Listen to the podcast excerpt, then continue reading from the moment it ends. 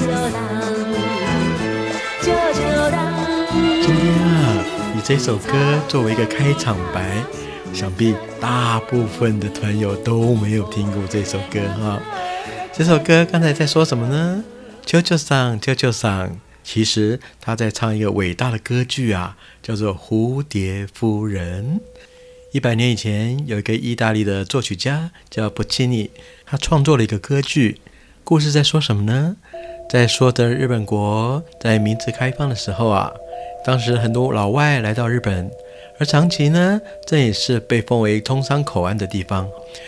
当时有一个美国军官叫做平克顿啊，认识了一个艺妓，就是三浦环，他们两个相爱呢，也结了婚。可是呢，当平克顿的任务结束之后呢，他回到美国，也承诺三浦环舅舅上说：“我会带着玫瑰，在世界充满欢乐、知更鸟筑巢的时候，我一定会回来。”你知道吗？这个三浦环就期盼着她老公来接她，以及他们共同生下的儿子啊。三年以后呢，平克顿终于回来了。但是回来的时候呢，也同时带了另外一个人，就是他的美国原配，他的妻子。三浦环呢，就让他的儿子去认这个美国的父亲，自己却走回房间去自杀啦。这一部伟大的歌剧啊，曾经在全世界公演过。今天的小林哥呢，带你来长崎。这个故事发生的城市就是长崎这里啊。好了，讲完故事，当然呢，我们要去散步啊。小林哥很喜欢散步哈，大家就跟我一起去健康健康吧。现在我们走到这里哈，叫做哥拉巴斜坡 g 拉巴萨嘎。这个斜坡啊。真的是非常的浪漫，也非常的有趣，一样有吃有喝有买哦。其实这个斜坡两边哈，最重要依然在卖着长崎蛋糕。但是呢，同时就在这条街上哈，也可以看到其他各式各样长崎代表性的食物哦。比方说这个叫做卡库尼曼珠，好像我们台湾的挂包一样哈，他们叫做角煮包子。里面包的就像我们台湾那个五花肉啊，东坡肉，也在卖着长崎的什锦海鲜面，他们叫做 c h a m b o n 实际上在长崎啊，真的也很多很美味的食物哦。但是呢，我们现在主要的目的地哈，是要顺着斜坡一直往最上面走去，因为上面有一个非常漂亮的花园，那个花园就叫做哥拉巴花园。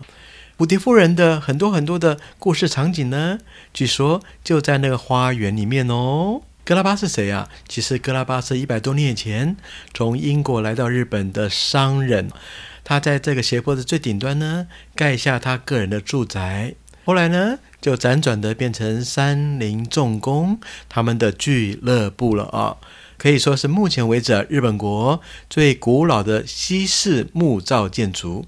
所以说，联合国教科文组织啊，也把相关的在里面的产业啊列入近代明治维新的世界遗产哦。好，当我们花了很多的力气哈，走到最顶端的时候，想必大家都已经累了，可是绝对值得，因为啊，就像昨天的到左山一样，从这边可以展望出整个长崎港的美景哦。但是来到花园呢，最重要的还是看到了山浦环。蝴蝶夫人的雕像，来，我们跟她拍个照吧。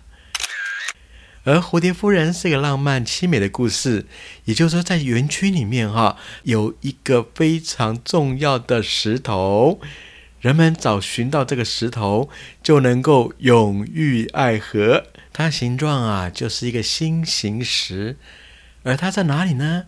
小林哥不能告诉你。所有的同伴都必须自己去寻找，因为浪漫的爱情只有自己才能够创造啊！这位商人戈拉巴啊，据说可能就是普契尼哈这个意大利的作曲家，以他呢作为故事的一个男主角，很多故事的发展呢以他为中心。在这戈拉巴园有一个非常漂亮的展望台啊，哦，远方看着长崎港，但是小宁的心中。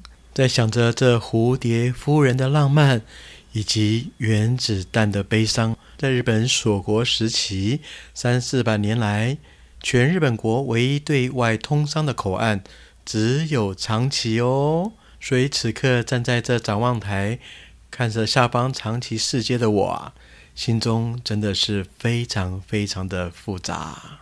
好了，此刻呢，我们也要离开长崎了。我们今天要回到福冈去哦。而附带的呢，也想跟大家说两件很重要的事情，就是刚才提到了锁国，长崎是唯一对外的通商口岸啊。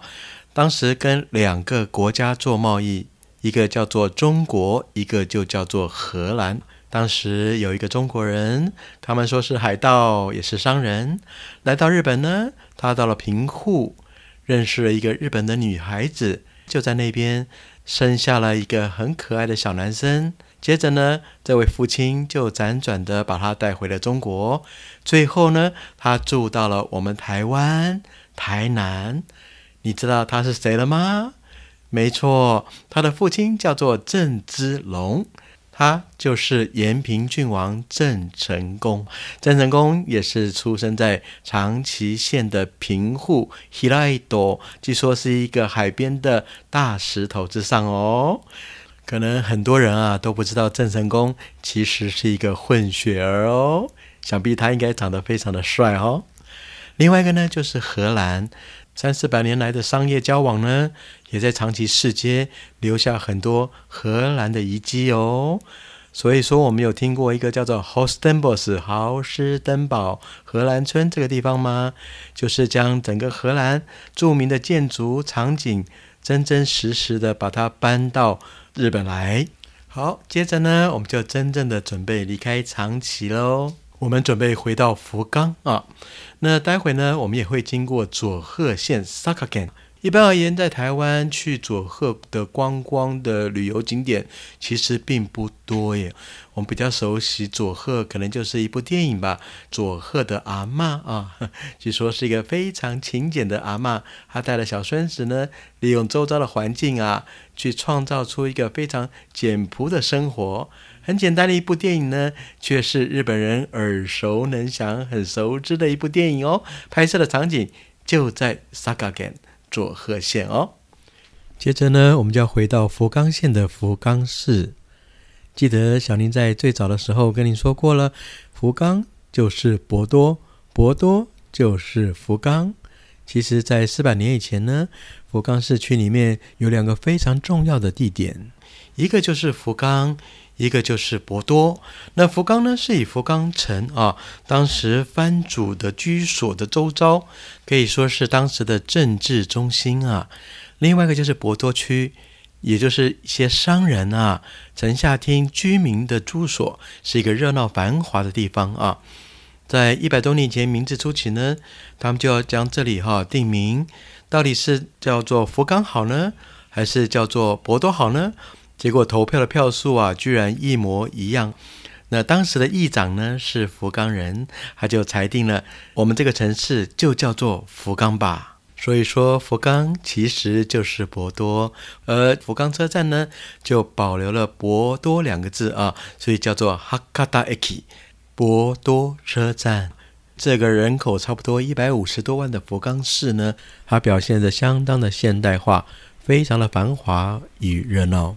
它有一条河川，就叫做纳阿河 （Nagaskawa），Nagaskawa，有点像我们高雄的爱河一样哦。而一到夜晚哈，那灯光打在河面上哈，真的是非常漂亮。而在 Nagasakawa 那一条河川热闹的区块叫做中州，其实有一个非常代表福冈的东西在那里哦，叫做乌台鸭呆。一般而言，日本国不太容易看到摊贩，但是在这里呢，可是一个摊贩的集中地哦。他们在卖一样很重要的东西，就叫做博多拉面哈卡达拉面。当然喽，也有 yakitori 烧肉串，或者是 oden 这个关东煮哈。其实拉面当然是那些下班的男男女女们、上班族最想要去的地方。然后三五好友再来一个日本啤酒、日本清酒，哇哦！一到夜晚灯红酒绿，这里非常的热闹哦。而也在一旁呢，就是一个企业总部的总公司所在地，叫做伊兰拉面，最耳熟能详的哦。因为在台湾已经有好几个地方有展店哈，在伊兰呢，它卖的就是哈卡达拉面。曾经在北海道的时候，我有介绍过札幌拉面跟博多拉面，是日本国拉面最有特色的两样。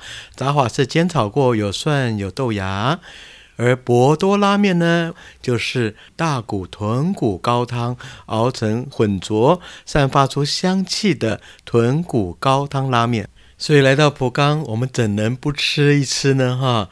但小林哥决定是带你去鸭呆，叫做乌台，也就是在河边一个一个的摊贩哦。那边摊贩哈，在卖着著名的博多拉面。